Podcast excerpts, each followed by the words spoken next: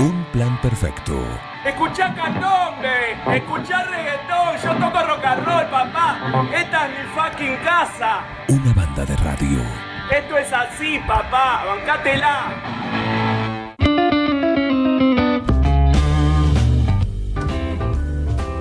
Ya sabes, esto es así, esto es un plan perfecto, así que bancátela. 10.34 minutos, estamos acá en el aire de Forti. Me voy a dar un gusto y, y un lujo. Y.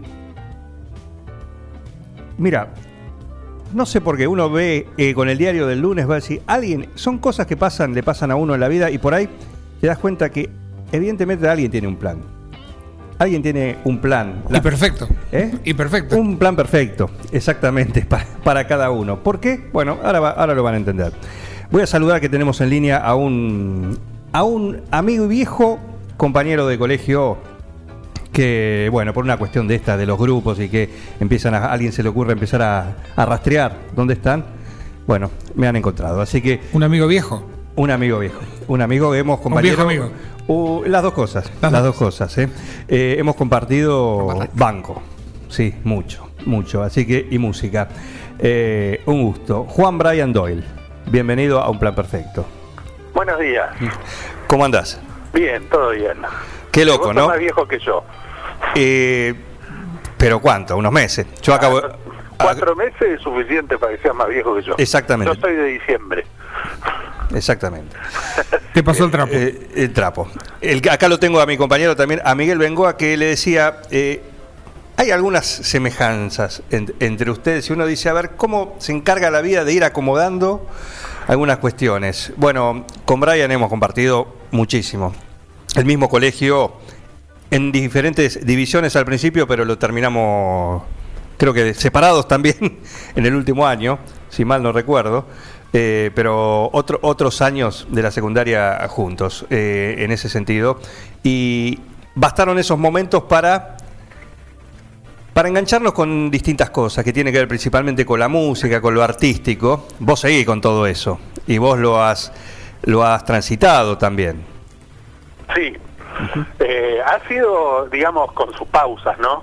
Por supuesto. Eh, estuvimos juntos en Puerto Belgrano haciendo el servicio militar. Tenés razón, esa no me acordaba. ¿No te acordabas de esa? Esa no, tenés razón.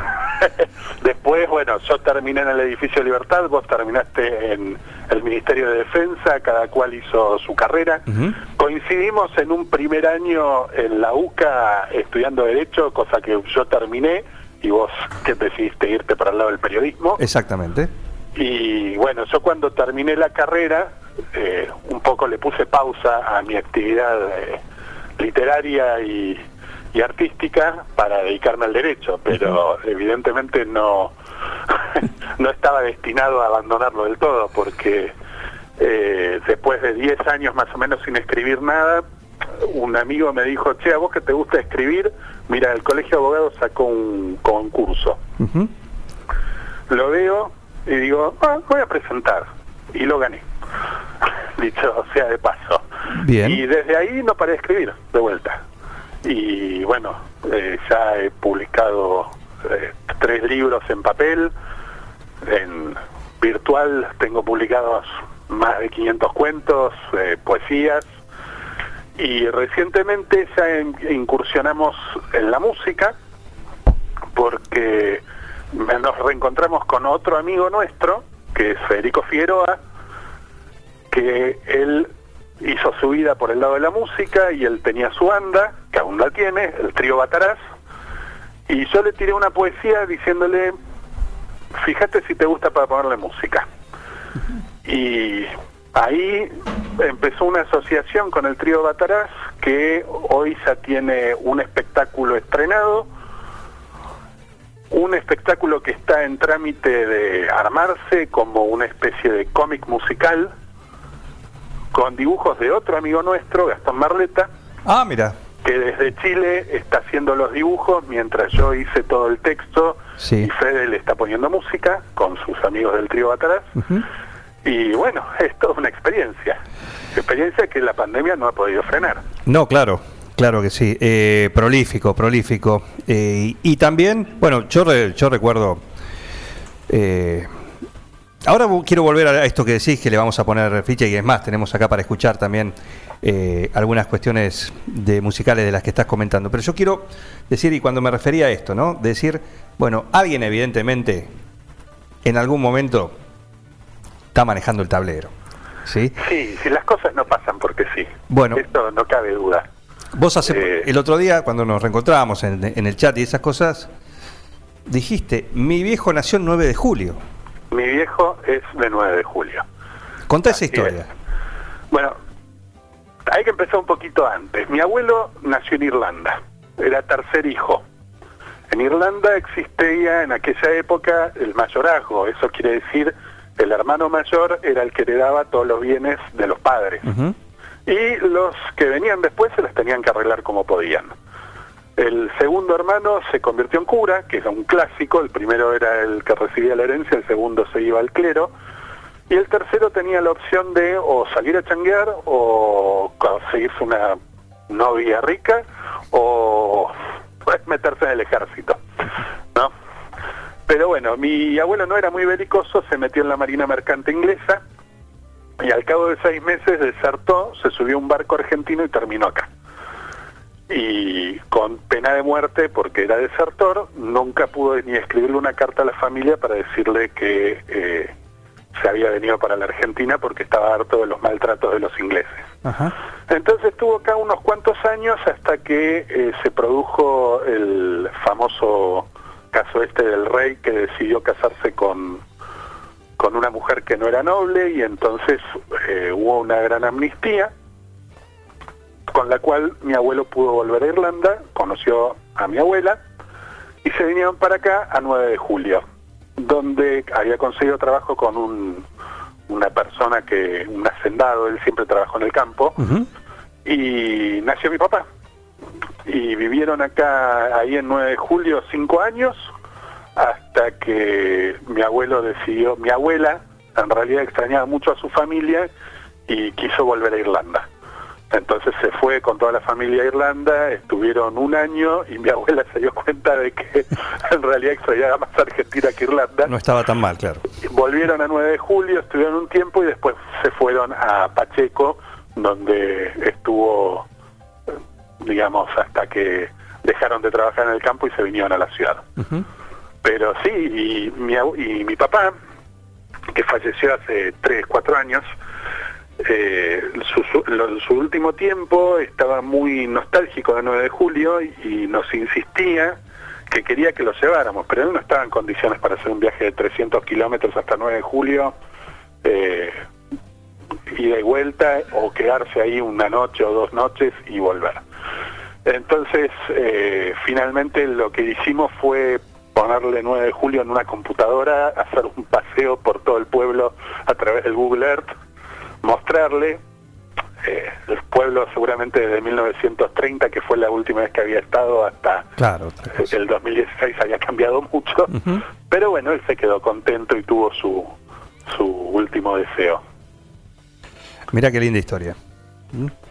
Sí. Así que, y desde. No, entonces nunca había vuelto. Nunca había vuelto, nunca había vuelto. Él, él tuvo que trabajar de muy joven porque mi abuelo, en el trabajo por el campo, antes de casarse con mi abuela fue esto, había tenido un accidente con un caballo le había pateado la cara. Ajá. y casi lo dieron por muerto, pero salió. Uno no se muere si no es su hora, Sí. así lo dicen siempre. Y ah, cuando mi viejo tenía 14 años más o menos, eh, ya mi abuelo no pudo trabajar más y tuvo que salir él a mantener a la familia. Y, y después, bueno, fue trabajar, trabajar, trabajar, trabajar, viajó por todo el mundo por trabajo y el que le, lo que le faltaba era volver al lugar donde había nacido. Claro. Y, y bueno, lo pudo hacer virtualmente. Mira, que- mira qué linda historia. ¿Mm? Sí. Mira qué linda historia. La verdad que. Por eso digo que alguien. Alguien piensa en algún momento dice, bueno, alguien está manejando los hilos. ¿eh? Por lo menos Sí. cuando alguien lo piensa en, en retrospectiva, por lo menos en, en- en mi caso y en, y en esto que, que contás, decir, bueno, cómo la, cómo la vida, eh, no sé, no tiene explicación. No, no lo puedo explicar, es más una sensación que, que algo, algo concreto, ¿no? Pero, pero algo lindo. Y, y se produjeron muchas cosas en estos días con esto del grupo, porque yo pude reencontrarme con la familia de Peter Lansard, que no, no veía desde que él falleció hace tres años. Bueno, esa fue la, la noticia que tuve Sí. Que- y, y me tuve que recuperar en algún momento, ¿eh? Es Porque, que sí, es que fue fue terrible. Para mí en ese momento fue terrible. Vos sabés que el, eh, a mí me escribe Guillermo, me dice, che, ¿qué le pasó a Peter? Y yo le digo, no sé, yo hablé con él hace dos meses, estaba perfecto. Y ahí llamo a la casa de él, a la casa donde vivía, ahí enfrente de, de la casa Echeverría, y me atiende una amiga de la mamá y me dice, sí, se murió. Entonces, bueno, me pasa todos los datos del entierro y era en un cementerio en Florencio Varela, sobre la ruta 2. Me subo al auto para ir al entierro y se me, se me traba el encendido, el, el- ¿cómo se llama? El burro de arranque sí, y se me prende fuego el motor. o sea, claro. yo, la verdad, es como que no quería ir al entierro. Iba porque Por inercia. Digo, necesito ir porque no puedo hacerle eso a la familia de Peter, yo tengo que estar ahí. Peter fue mi padrino, de mi testigo de bodas, o sea, eh, hemos sido muy amigos con Peter. Claro. Y, y como que digo, no, no puedo faltar yo al entierro, aunque me duela un montón tener que ir al entierro. Y sentado en el auto para ir al entierro, desde Núñez hasta Florencio Varelas, prendo el motor y se me prende fuego. Evidentemente, alguien toca los hilos para que, bueno, no estás preparado para esto, no vas. Sí. Es así. El que habla es, eh, es un, un amigo y viejo compañero de colegio, Juan Brian Doyle, eh, que nos está contando esto y, y bueno, más que nada eh, por lo que por lo que decíamos, ¿no? La vinculación que uno dice, bueno, después de tantos años, a veces muchos años de, no de no tener contacto y siempre hay algo más y en esta cuestión algo algún vínculo con con 9 de julio. Eh, así que dentro de lo anecdótico es eso, pero te quiero volver a la parte a la parte artística. Porque este caballero que estamos hablando fue, como digo, un- la el, el vínculo del con la música es casi familiar. Y no solo en cuanto a, gustos o, a- o al gusto de escuchar, sino también desde la parte eh, musical. Eh, más allá de lo, lo artístico y literario que, que comentabas. Contame esto de Memorias de Cabaret. Bueno, Memorias de Cabaret es un, lo que se llama un, un, un disco conceptual. Eh, es, es un espectáculo, o sea, está pensado como espectáculo, está pensado como disco, está pensado como una obra literaria. Son 16 poemas que cuentan la historia, una historia de amor, entre un músico que era un viejo cuchillero, retirado, eh, ya eh, desechado por aquellos que lo contrataban y que está en silencio en un rincón del cabaret enamorado de la diosa que baila sobre el escenario. Y ese amor es recíproco, pero ellos no pueden hacer otra cosa que mirarse, porque el cabaret dice que la diosa es para quien paga.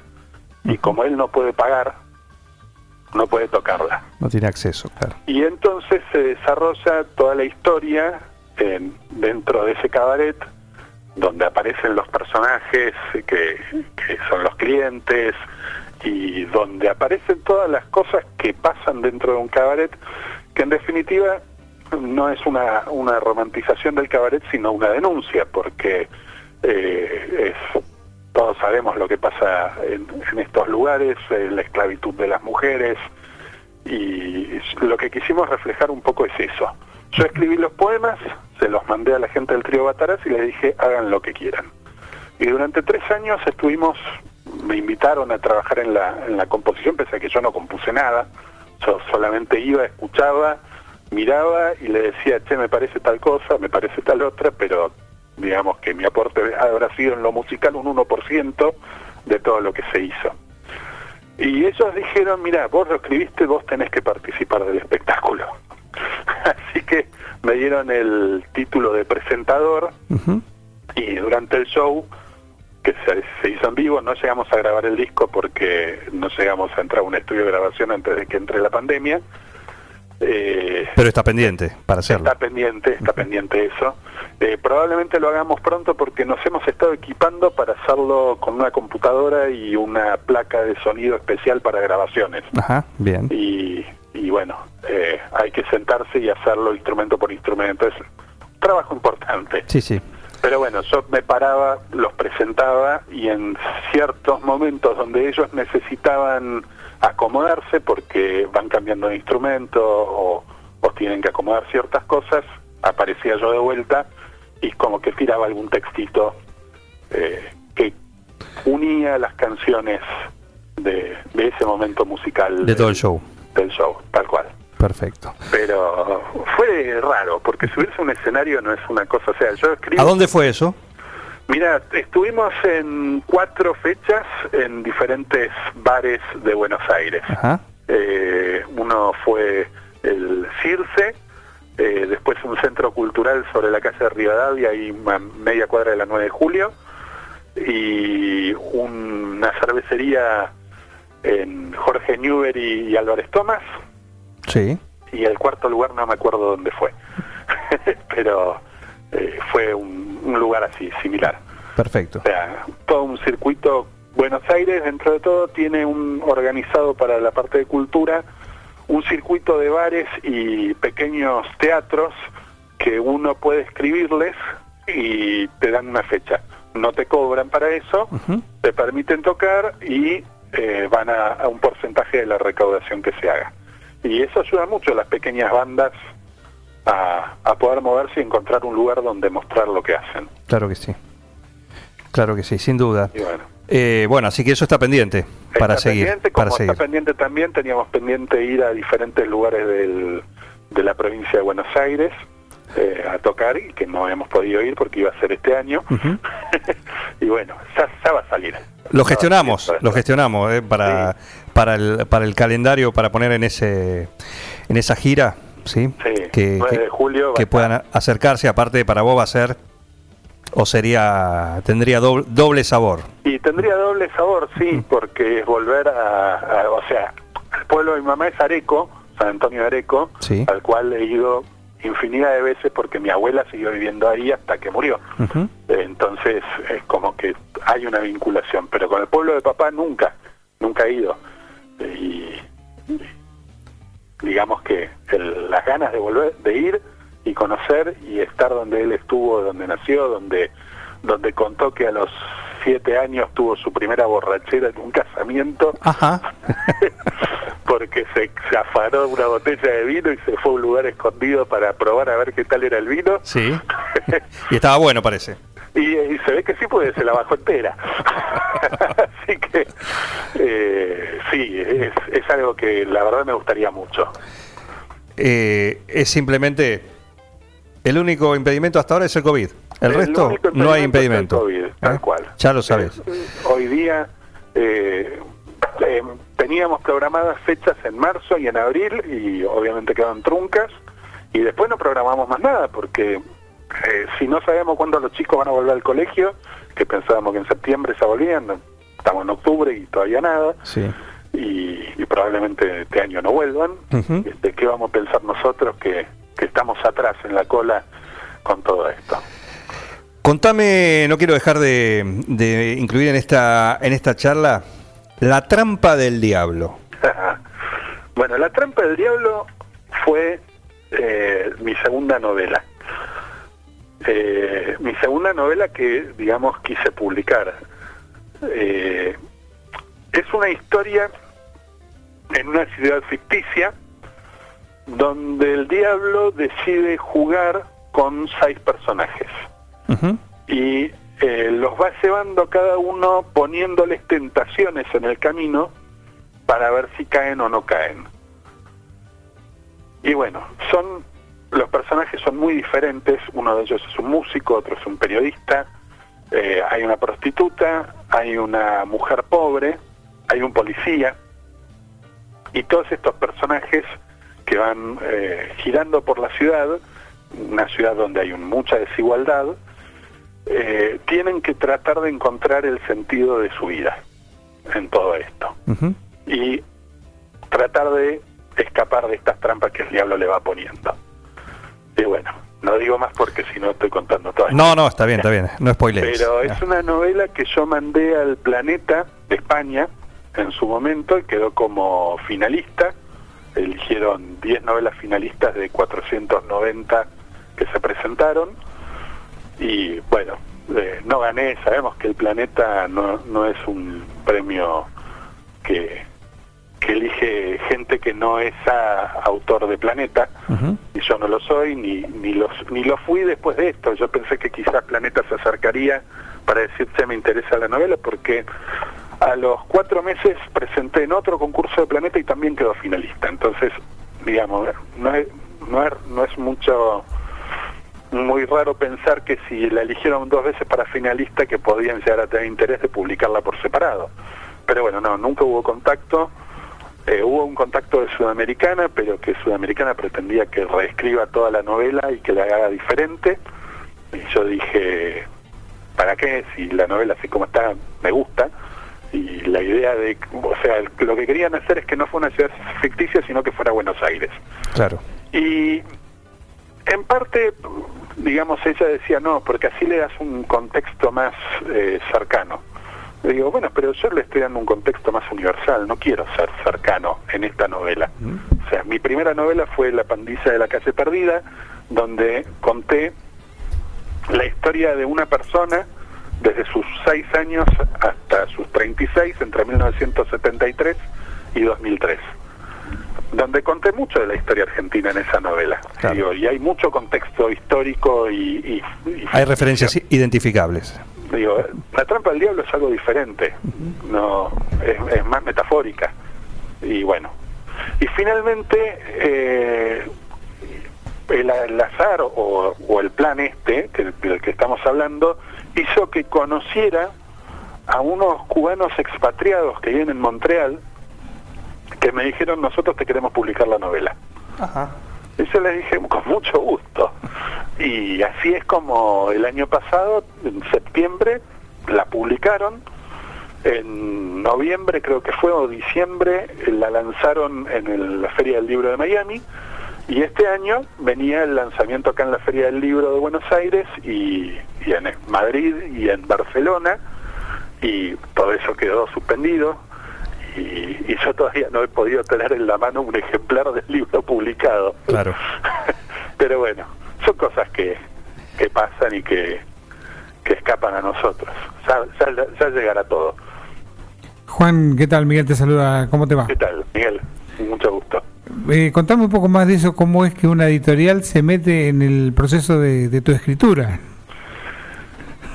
Eh, mirá, yo no... Sabía de las discográficas que O se sea, meten a- con, con los músicos y todo, pero Eh, Sudamericana tenía esta persona que es una... Su trabajo es leer libros y decir si se publican o no. Y esta persona leyó el libro y dijo, lo queremos publicar, pero tenés que escribirlo de otra manera. Y bueno, eh, digamos, sabemos que hay novelas que se escriben por escritores fantasmas y que son publicadas con títulos de otro, eh, con el nombre de otro, perdón, como con otra persona como autor, y sabemos que hay libros que son encargados. Eh, en, en esto ellos piensan que el proceso comercial del libro va a ser mejor si vos haces las cosas de determinada manera. Y bueno, y uno tiene la libertad de elegir si quiero ser un producto comercial o si quiero hacer lo que me gusta hacer. Y, como a mí eh, el dinero nunca me importó demasiado, o sea, yo creo que uno necesita lo que necesita para vivir, mi profesión de abogacía me da lo que necesito para vivir, con lo cual lo literario tiene que ser algo que realmente me tiene que gustar. y te divierte Eh, y te, te satisfaga. Si no hago lo que me gusta, no lo quiero hacer. Y entonces fue por eso que finalmente decidí que no, que ese no era el camino. Y, y que prefería esperar a otra cosa. Y bueno. Y bueno, García Márquez no logró nunca que lo publicaran en Colombia. tuvo que venir a Argentina para que le publicaran 100 años de soledad. Y bueno, yo tuve que ir a Montreal. Me imagino un editor o una de estas personas que hace esta tarea dándole consejo a García Márquez. Y En esta época habría pasado. En esa época era diferente. No, claro, no. Estamos hablando de otra época. Esta- era otra cosa. Y lo que se publicaba en, eh, en esa época era otra cosa. Mm. O sea, si uno ve los títulos que salieron en la época que salió 100 años de soledad, no se puede ni comparar con lo que está saliendo ahora. Exacto. Hoy día tenemos escritores que son muy buenos, pero que son comerciales. O sea, les gusta eh, vender lo que venden. Tiene una finalidad, sí. Yo, la, la verdad que el último libro que realmente me gustó que leí fue La sombra del viento de Safón. Después de ese libro, libros nuevos que hayan salido, no, no encontré ninguno que diga, wow, qué libro, eh, cómo me gustó esto. Son libros que los lees, sí, ah, está bien, está bueno, entretiene un rato. Como te pasa muchas veces cuando pones una serie en Netflix, que a veces te pasa que encontrás una que decís, wow, mirá lo que hicieron acá. Y al tercer capítulo te aburriste. Y hay otras que eh, la tenés puesta mientras estás en la computadora eh, haciendo un laburo y la vas escuchando. Yo, yo por lo menos no necesito leer los subtítulos eh, cuando son en inglés, así que las puedo escuchar sin mirarlas. Como música de ascensor.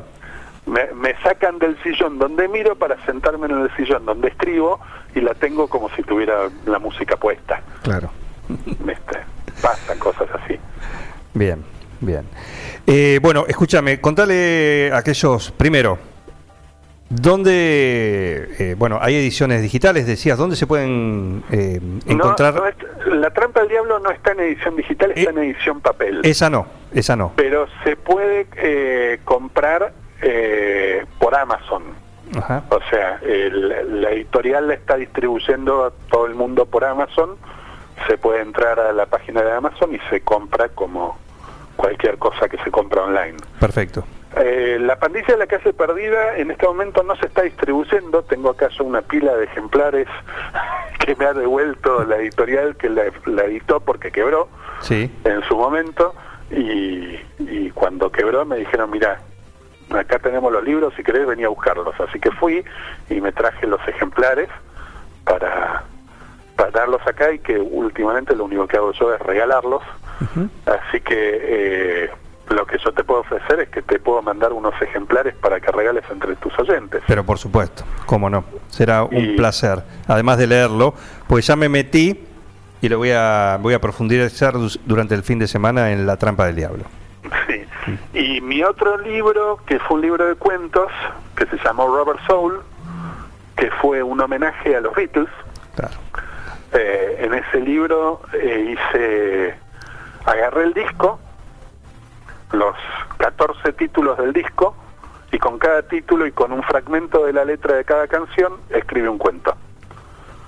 Y que fue lo primero que hice después de haber ganado el concurso del, co- del Colegio de Abogados. Y en esa oportunidad yo tenía la duda de que- ¿qué, qué tal está esto que escribí. Y encontré la dirección de mail de este escritor, ¿cómo es que se llama? Ay, el que escribió la novela de Perón. Ahora se me fue de la cabeza. Martínez. Tomás Eloy Martínez. Tomás Eloy Martínez, exactamente. Encontré la dirección de mail de él porque él enseñaba en, la- en una universidad en Nueva York. Le encontré la dirección de mail y se lo mandé.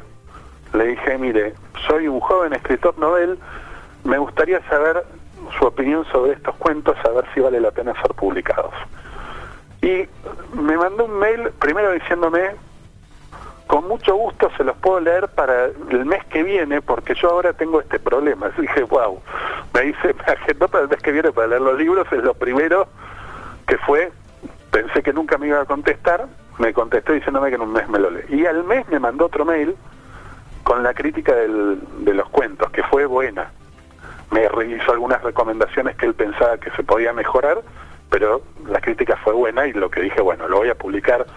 Fui yo a una editorial de estas que te publican los libros que vos haces, que vos vas, pagás y lo, lo publicás. Y me hice 80 ejemplares de ese libro como para decir, tengo mi libro. Claro. Porque es una cosa que nunca había pensado que iba a tener y dije, bueno, justo en ese momento había cobrado un juicio tenía un dinero así disponible que decía, bueno, esto lo puedo usar para cualquier, para darme cualquier gusto, y el gusto que me di fue ese. Y, y fue, la verdad que la primera cosa que publiqué fue muy gratificante. Por supuesto.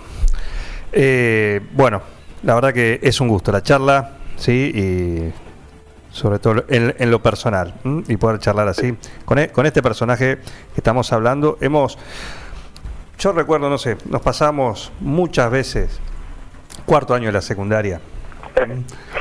Eh, él se escribía, porque él tenía, yo hoy venía... Vos dibujabas. Hoy venía- yo dibujaba, sí, teníamos, habíamos creado una, una historieta juntos. No, vos no sé si te acuerdas, yo la tengo guardada. Eh, ah, ¿vos la tenés? Sí, yo tengo lo- tus originales Sí. y lo Era algo conservo. de ciencia ficción. No, el ¿No? grupo de rock, Naftalina Rock. Naftalina Rock. No, Eh. sabes que no me acuerdo de eso. No te- yo te voy a mandar una foto porque tengo tus Sí. eh, eh, originales. Sí. Hoja, Rivadavia, sí.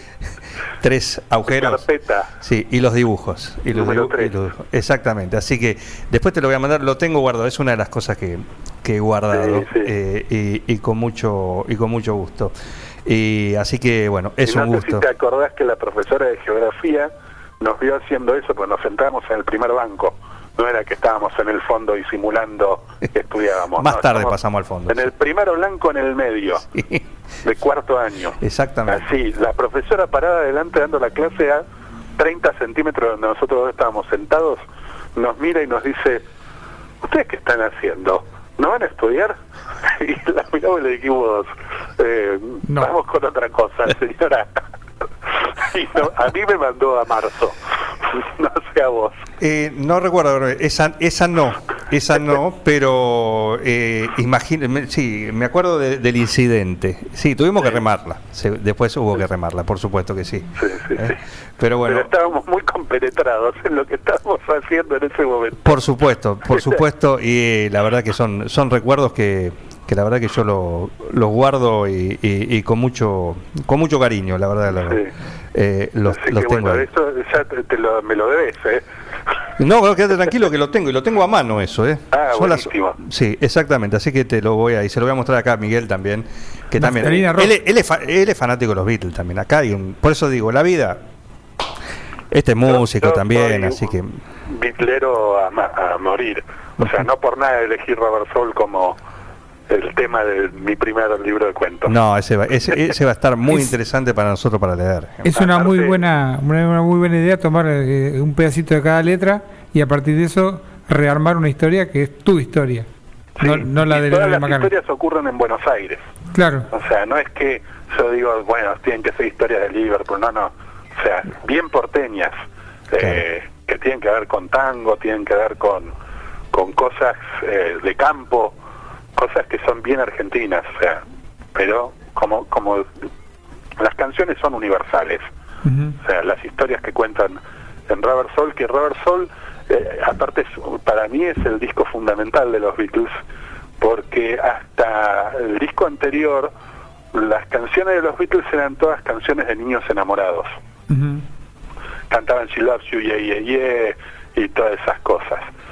Y a partir de los de Robert Soul, es como que ellos se desengañan del amor y empiezan canciones como You Won't See Me o Taxman. o- o- Taxman es de, de, de Revolver. Ah, de- perdón, perdón.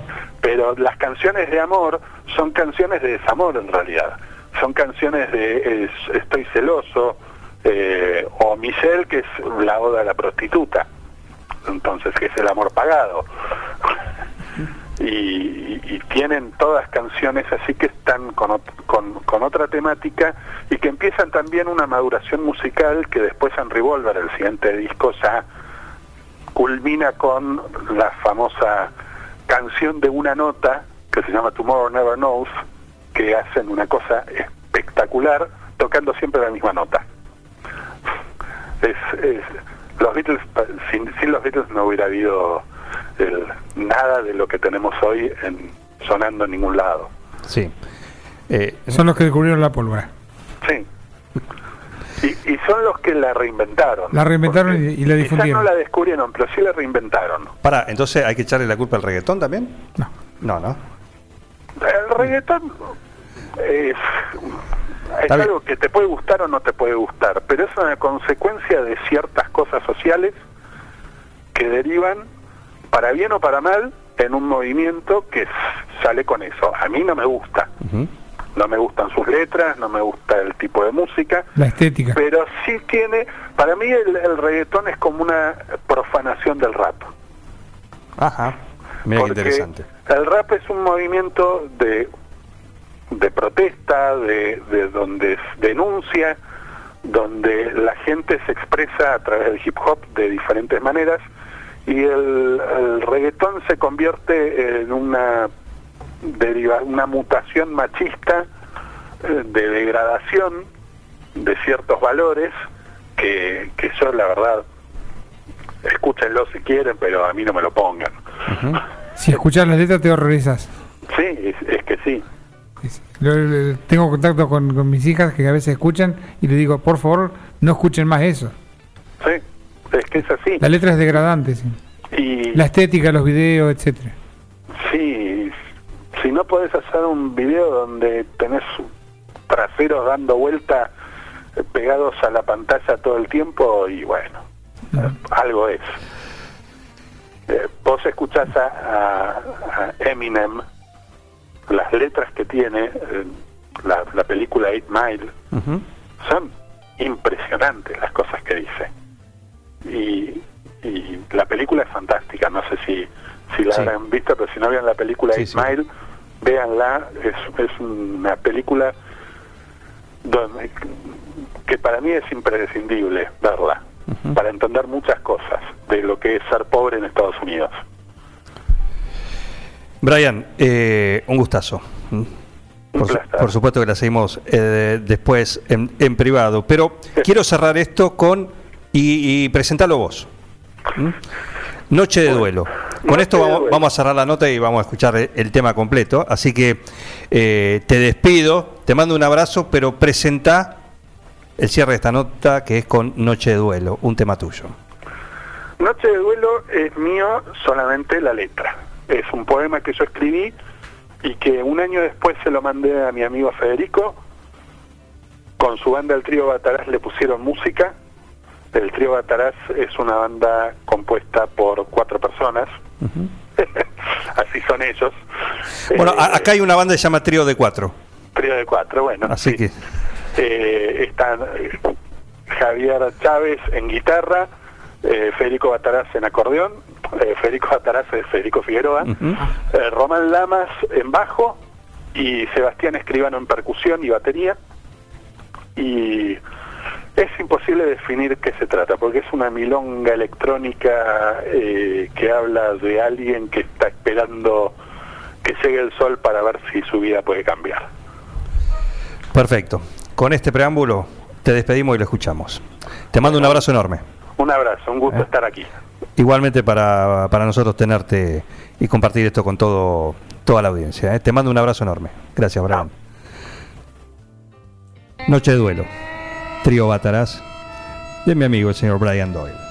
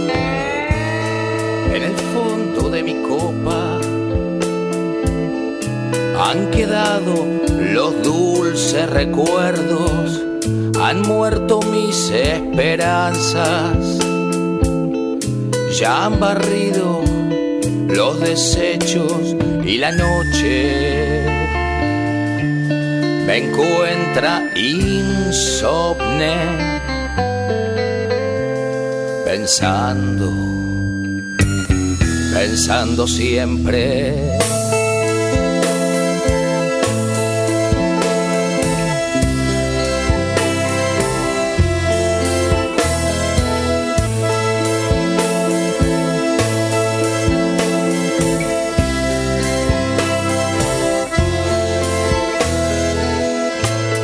En el fondo de mi cama.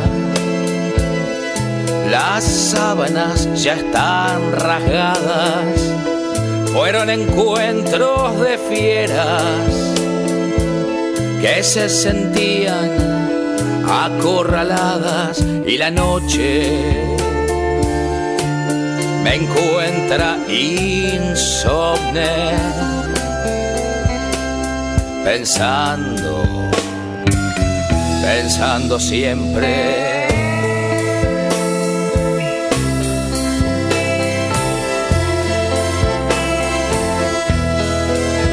Pensando siempre.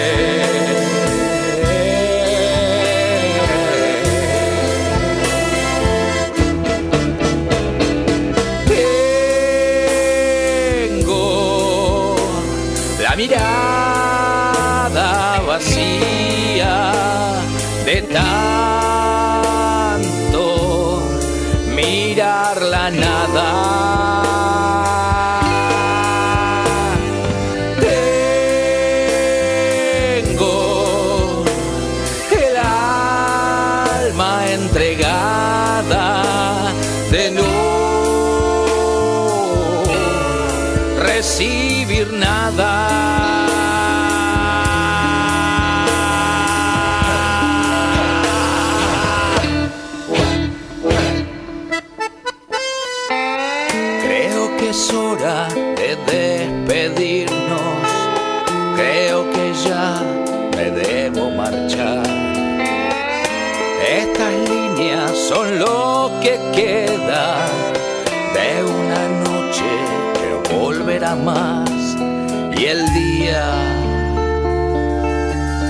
Me encuentra cansado. Por suerte, por suerte no pienso